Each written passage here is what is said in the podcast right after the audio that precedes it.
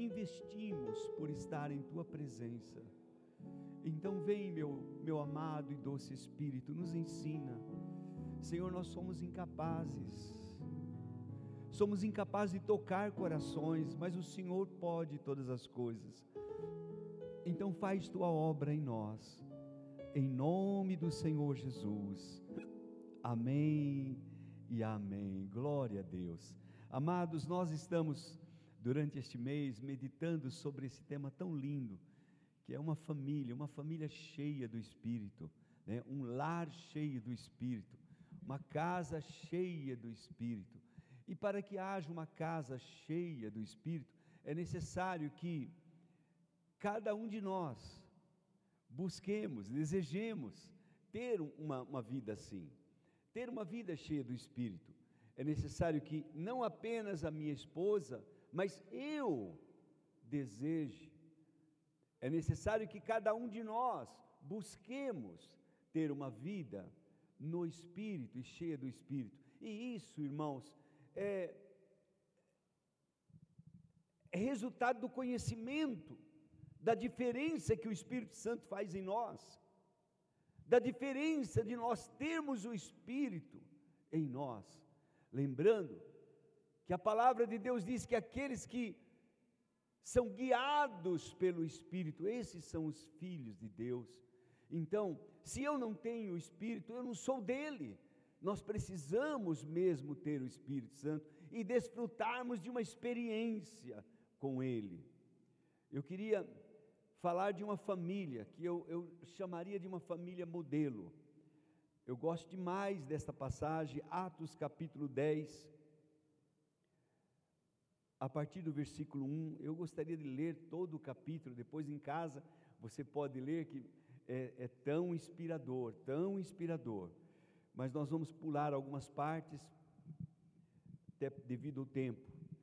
Diz assim o versículo 1: Havia em Cesareia um homem chamado Cornélio, poderia ser, havia em Itupeva, um homem chamado Eliezer, um homem chamado Carlos, Narciso, um homem, havia um homem, havia um homem chamado Cornélio.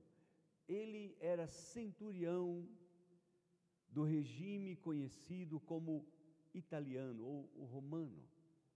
Veja, ele, ele não era da linhagem de Deus, ele não pertencia à igreja, isso é tão importante pensarmos. E diz assim: Ele e toda a sua família, diga toda a sua família. Isso, é milagre, irmãos. Ele e toda a sua família, toda a sua casa eram piedosos, pessoas de fé, pessoas, como diz uma outra versão, religiosas, pessoas tementes a Deus e davam muitas esmolas. Não é que deu uma vez, mas era um, hábito. Davam muitas esmolas ao povo e orava continuamente a Deus. Irmãos, eis alguns segredos para nós é, recebermos algo de Deus.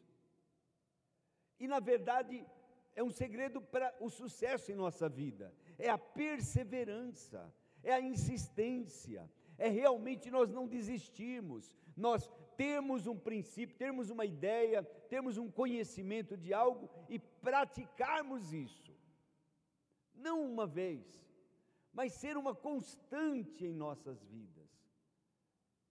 E, e esse homem, esta casa, esta família, eram pessoas piedosas, pessoas tementes a Deus, pessoas que davam esmolas ao povo e pessoas que oravam continuamente a Deus. Continuamente. Ah, que coisa mais preciosa. Versículo 3 diz: certo dia, porque é assim que acontece o teu milagre, é assim que acontece a resposta que você procura de Deus. É assim que acontece, que vem até você aquilo que você está esperando. É, conversava com um irmão amado antes do culto e dizia isso para ele: Meu amado, tão somente não desista, não pare, persevere. Se você busca, quer ser batizado com o Espírito Santo, não desista, permaneça continuamente orando e buscando e buscando. Certo dia vai acontecer, de repente, ele virá sobre sua vida, de repente vai acontecer, e você vai, meu Deus, você vai entender e vai louvar a Deus, porque virá. Deus não desiste de você, Ele vem sobre tua vida. Certo dia, por volta das três horas, três horas da tarde, ele teve uma visão. Ele viu claramente um anjo de Deus que se aproximava dele e dizia: Cornélio. O que, que ele estava fazendo será nesta hora, irmãos? Três horas da tarde, orando. Que coisa! Há pessoas, irmãos, eu, há pessoas que têm esse prazer em orar, esse prazer em estar na presença de Deus. E, e à medida em que nós cultivamos isso, mais nós queremos. Vira um hábito, um costume para nós. E lá estava Cornélio, orando, buscando a Deus três horas da tarde. De repente, uma visão. Ele viu claramente um ser, um anjo de Deus, um homem resplandecente, ele vai explicar depois, se aproximando dele e dizia: Cornélio, atemorizado, como sempre, irmãos, quem vê um anjo não fica, uh, não, não fica assim, sabe, cai temor sobre você. É um ser diferente, nós não estamos acostumados a ver anjos. É, eu, eu imagino algo tão glorioso. E sempre quando a gente vê na Bíblia pessoas que tiveram essa experiência com anjos, eram pessoas que estavam orando, pessoas que estavam buscando, e o anjo vem para trazer uma boa notícia. Cornélio, e normalmente diz: não, tenha, não, não, tenha, não temas. Atemorizado, Cornélio orou para ele e perguntou: O que é, Senhor? O anjo respondeu: Suas orações e esmolas subiram como uma oferta memorial diante de Deus. Irmãos, presta bem atenção nisso. O anjo veio para falar com Cornélio e dizer: aquilo que você tem praticado, aquilo que você tem feito, por quanto tempo? Não sei se cinco anos, se dez anos, se vinte anos. O tempo pertence a Deus. O, o certo é que Cornélio continuava fazendo. E, e quando Cornélio estava ali, apareceu aquele anjo e diz: Olha, as suas ofertas, a sua oração subiram em memorial diante de Deus. Algumas pessoas, alguns pastores dizem que as nossas orações, como diz o livro de Apocalipse, vai enchendo de certa forma, como um, um, um cesto, um vaso, até que quando transborda, sobe diante de Deus. E quando chega diante de Deus, vem o retorno, vem a resposta. Aleluia. Então, nós não podemos parar de orar, nós não podemos deixar de orar, devemos estar sempre orando. Suas orações subiram como memorial diante de Deus. Versículo 5: Agora, mande alguns homens a Jope para trazerem um certo Simão, também conhecido como Pedro. Eu acho isso tão interessante, irmãos, porque eu já vou misturando um pouco, mas a ação de Cornélio, o fato dele orar, dele buscar a Deus, dele ser um homem diferenciado, ele e sua casa, atraíram Deus para si. Vocês sabem que para serem salvos, para ser salvo, é necessário crer no Senhor Jesus. Não são boas obras, não são esmolas, não são orações. É a fé no Senhor Jesus que traz a salvação. Amém, irmãos? Tem que lembrar disso. Você pode dizer, não, eu já ouvi pessoas falarem isso. Aquela pessoa certamente foi para o céu, porque ela era tão boazinha. Ela deu muitas esmolas, ela fazia isso. Faz... Esse é o teu julgamento. Mas ninguém vai para o céu se não invocar o nome do Senhor. Ele é o caminho, Ele é a verdade, Ele é a vida, e ninguém vem ao Pai senão por mim, disse o Senhor Jesus. Ninguém. Então é necessário, irmãos, que a pessoa se converta. Cornélio era um homem sensacional, um modelo, um exemplo, mas faltava alguma coisa. No entanto, por causa do seu comportamento, por causa das suas atitudes, ele atrai a presença de Deus sobre ele. Aquele anjo veio para dizer para ele: chama a Pedro, ele está em Jope. Então, versículo seguinte, ele está hospedado na casa de Simão, o curtidor de couro, que fica perto do mar. O que, que aconteceu? Então, o Cornélio, imediatamente, irmãos, ele, ele pegou dois servos dele e mais um soldado e disse: Vão até Jope e procure por este homem chamado Pedro. Ele está na casa de Simão. Vão até lá, porque eu recebi uma mensagem de um anjo. Vão até lá e, e tragam ele aqui, porque nós precisamos ouvir algumas coisas que ele tem tão importante para as nossas vidas. E, e de fato, irmãos, enquanto esses homens estavam indo para buscar Pedro, Pedro, por sua vez, estava lá na casa de Simão, sentiu um pouco de fome e pediu para fazerem uma comida para ele, quem sabe uma picanha, alguma coisa assim, e ele sobe no terraço para orar. E enquanto ele está orando, acontece um, algo impressionante para ele. Ele tem uma visão, ele vê um lençol descendo do céu com todo tipo de animais, quadrúpedes, animais impuros para os judeus. E naquela visão, o anjo diz para ele aquela frase tão famosa: Pedro, pega, mata e come. e ele diz: De modo nenhum, Senhor, eu não. É tremendo. Pedro é sempre assim, né? Pedro é demais. De modo nenhum, Senhor, eu nunca comi nada imundo, impuro. Eu não, não vou comer isso não. Mas o Espírito diz para ele: não chame comum e imundo aquilo que Deus purificou. Ah, irmãos, aquilo foi forte para ele. Foi tão forte para ele que ele, ele, ele, queria entender, compreender o que, que é isso. Porque às vezes Deus fala com você coisas que você, isso já aconteceu comigo, você não imagina. Deus, o que, que é que o Senhor está querendo dizer? De comer isso, coisa imunda, impura, e agora o Senhor diz que o Senhor purificou?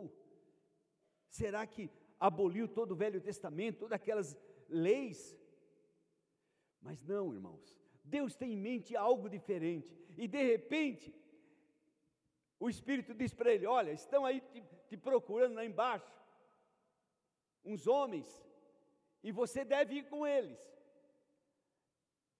Pedro desce, e justamente naquela mesma hora, né, por coincidência, ou coincidência, né, a maneira de Deus agir, estava lá os, os três procurando por Pedro. E Pedro diz: Oh, vocês estão procurando por mim? Eu sou, eu sou Pedro. Entrem. E eles entraram ali na casa de Simão, passaram a noite, e no outro dia seguiram até Cesareia. E Pedro foi com eles. Aí no versículo 24, projete por favor, diz assim: No outro dia chegaram a Cesareia. Cornélio os esperava, com os seus parentes e amigos mais íntimos que tinha convidado. Olha que coisa preciosa isso, irmãos. Eu, eu encontrei a salvação, eu encontrei a paz, eu, eu, eu tive uma resposta de Deus, mas eu não quero só para mim.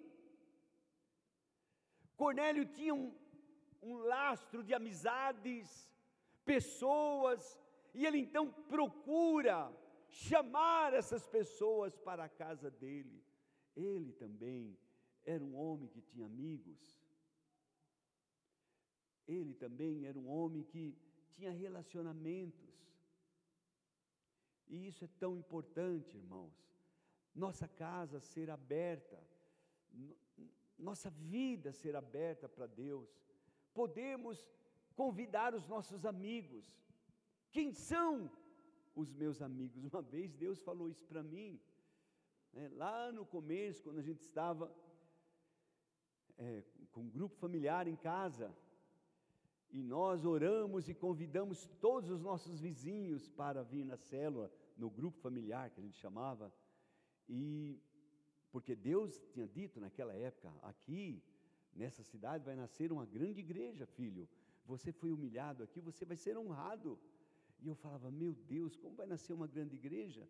Se a cidade é tão pequena, era 12 mil habitantes, nem isso, isso contando com os cavalos, com tanta coisa que tinha né, irmão Dário, era pequenininho, só tinha uma rua e era contramão, essa é brincadeira, Avenida Brasil, era, era algo assim, então, mas Deus falou, e nós decidimos cumprir a palavra de Deus, bom, se vai ter uma igreja, vamos convidar os nossos vizinhos, e convidamos todos os vizinhos, a Beth fez convitinho, e nós mandamos, nós estaremos orando por você essa noite, venha, aquele dia eu jejuei, e, lá no trabalho, e na hora do almoço eu estava orando, e quando cheguei em casa à noite, fiquei naquela expectativa, é hoje, a casa vai estar cheia.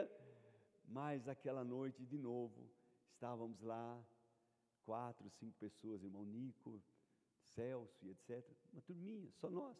Ninguém veio. Aí no outro dia pela manhã, eu fui orar ao Senhor e falei: Meu Deus, o Senhor disse que vai nascer uma grande igreja e nós convidamos, nem os nossos amigos vieram, meu Deus. E aí Deus falou isso: amigos, quem são os teus amigos? Irmãos, eu entendi, porque aí passou um filme na minha mente. Eu lembrava dos nossos, fazia aniversário das meninas, e quem participava do aniversário das meninas? Os amigos, né? Não os vizinhos vinha parente de longe, vinha os nossos amigos, mas os vizinhos ficavam chupando o dedo ali. Eles não estavam ali, eles não participavam. E daí, irmãos, eu eu entendi, eu falei, meu Deus, nós temos que mudar isso. E aí passamos a fazer amizade com os nossos vizinhos. Uma pena que não tem nenhum deles aqui daquele tempo, né? Eu acho que. Ah, está lá. Ai, que bênção. O alto preço está ali. Ai, que bom. Ali estava, o alto preço estava ali, irmãos, Alcides, eu chamo ele de alto preço porque ele sempre cantava esse cântico, eu sei que foi pago alto preço.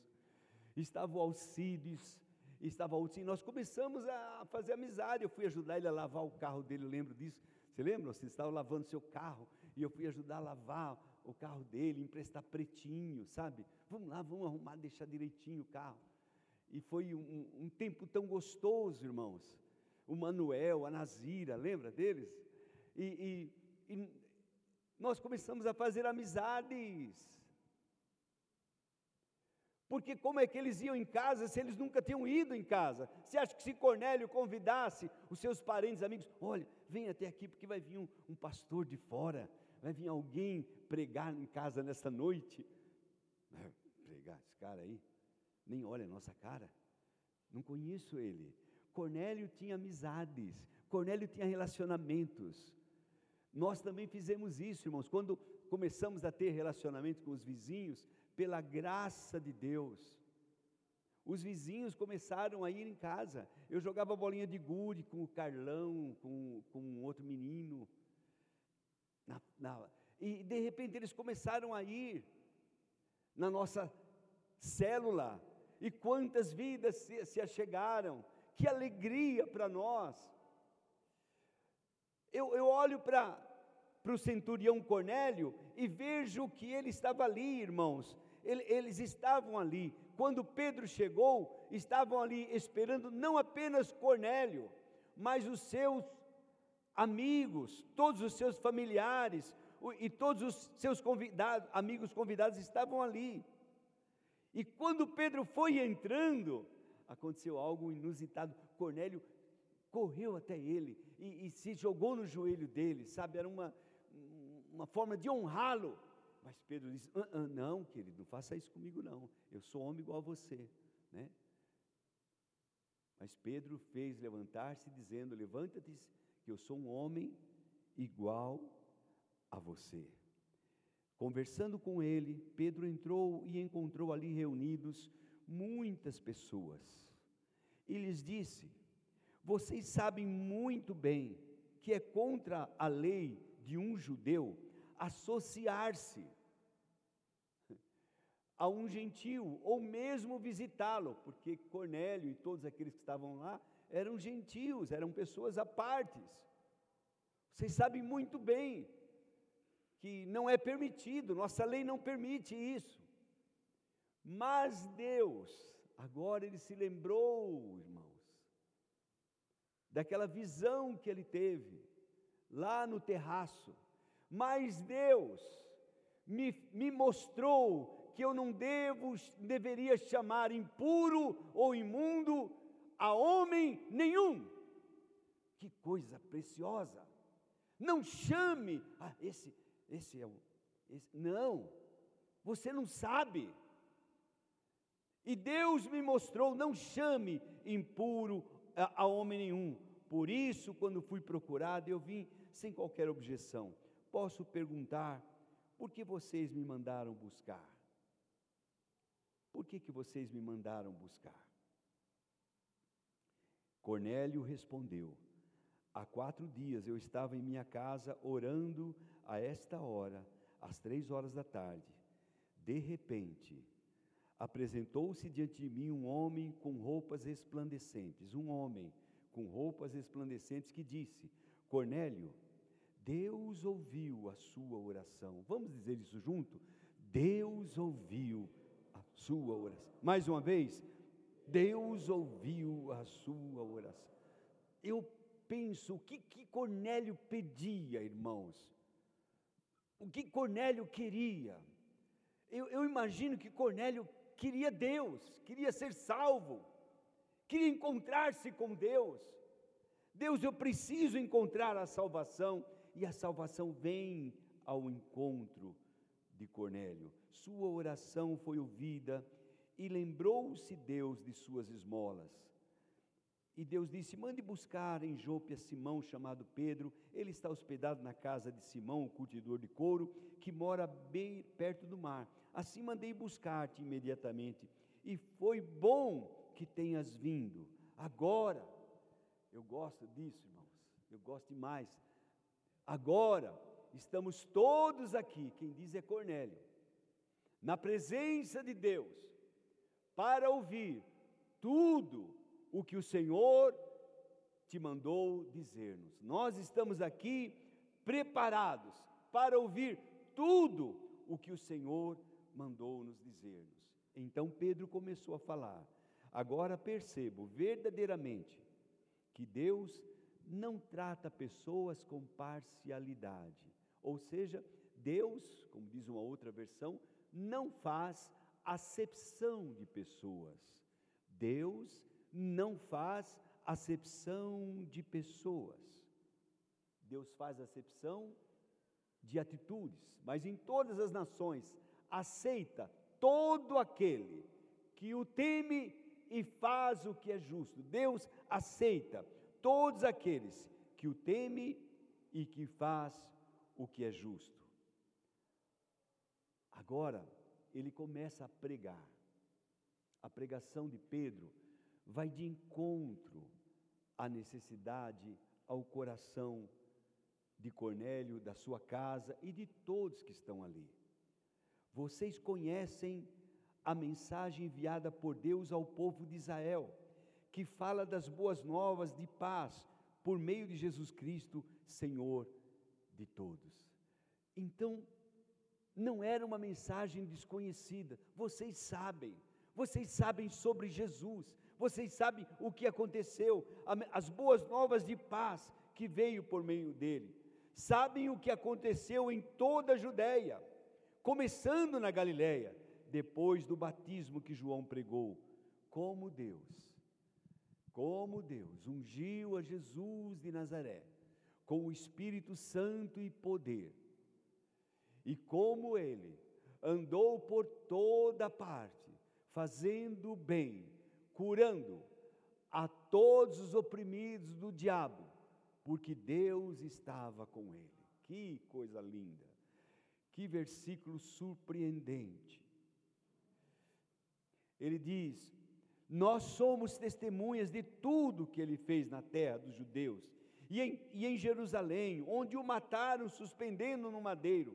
Deus, porém, o ressuscitou ao terceiro dia e fez que ele fosse visto, não por todo o povo, mas por testemunhas que designara de antemão, por nós que comemos e bebemos com ele depois que ressuscitou dos mortos, com nós. E ele nos mandou pregar ao povo e testemunhar. Jesus mandou-nos pregar. Ele disse: Ide por todo o mundo. Ele nos mandou pregar e testemunhar a todo o povo que aquele, é, que ele é aquele constituído por Deus, juiz dos vivos e dos mortos. Todos os, os profetas dão testemunho dele, de que todo o que nele crê recebe o perdão dos pecados mediante o seu nome. Todos que nele crê, pronto, irmãos, falaram de Jesus, proclamaram Jesus. E agora, Cornélio, sua família, os seus parentes que estavam ali, creem no Senhor Jesus. Eles recebem, puxa, todo que crê, eu creio, eu, eu, eu confesso, Jesus é meu Senhor. Eu creio, eu creio. E enquanto eles estavam crendo com o coração, o Espírito Santo, irmãos, interrompeu a mensagem de Pedro. Enquanto Pedro ainda estava falando essas palavras, o Espírito Santo desceu sobre todos os que ouviam a mensagem. Oh, glória a Deus! E todos, vamos lá, versículo seguinte: os judeus convertidos que vieram com Pedro ficaram admirados de que o dom do Espírito Santo fosse derramado até sobre os gentios, pois os ouviam falando em línguas e magnificando, exaltando a Deus. Eles ouviam, o Espírito Santo veio. Esta família, irmãos, atraiu, eu, eu chamo de novo, uma família modelo, porque pela maneira deles viverem, temendo a Deus, de uma forma justa, fazendo a vontade de Deus, sendo piedosos, dando esmolas, sendo generosos. A generosidade atrai muitas bênçãos. E eles eram generosos. Então, por conta disso, eles atraem a presença de Deus até eles. Deus vem até eles. O Espírito Santo vem e os enche totalmente. Então, eu quero dizer, irmãos, todos nós que amamos ao Senhor, que temos o nome de Jesus acima, conforme nós cantamos hoje, tantos cânticos exaltando o nosso Senhor Jesus. Se nós entendemos isso, nós estamos em linha para recebermos tudo de Deus, o melhor de Deus. Se você quiser, se você buscar, você tem para você. Você tem para você. A maior bênção que nós podemos receber da parte de Deus, além da salvação, certamente é o Espírito Santo de Deus. Alguns chamam a segunda bênção. Você recebe Jesus pelo Espírito, mas você pode também atrair, se você quiser, o próprio Espírito Santo sobre tua vida. Você atrai. Um centurião romano fez isso, irmãos. Um centurião romano, um povo que era diferenciado do povo de Deus, ele fez algo que atraiu a presença de Deus. Atraiu Cornélio, aquele homem piedoso, aquele homem de fé, aquele homem temente a Deus. Ele pôde atrair a presença do Espírito até a sua casa. Na verdade, a sua casa já era, ao meu ver, uma casa tão modelo. Havia naquela casa expressões de piedade, porque eles oravam. E quando diz eles oravam, não era apenas Cornélio, dá a impressão que esposa, quem sabe filhos, todos tinham o hábito de orar. É. Cornélio, a casa de Cornélio, essa família modelo, eles eram modelo porque além de orar, eles tinham o hábito de dar esmolas, de ajudar a população. Eles eram generosos. E sabe, irmãos, a alma generosa prosperará, diz Provérbios 11, se não me falha a memória. A alma generosa vai prosperar, vai prosperar. E, e além disso, eles perseveravam na oração.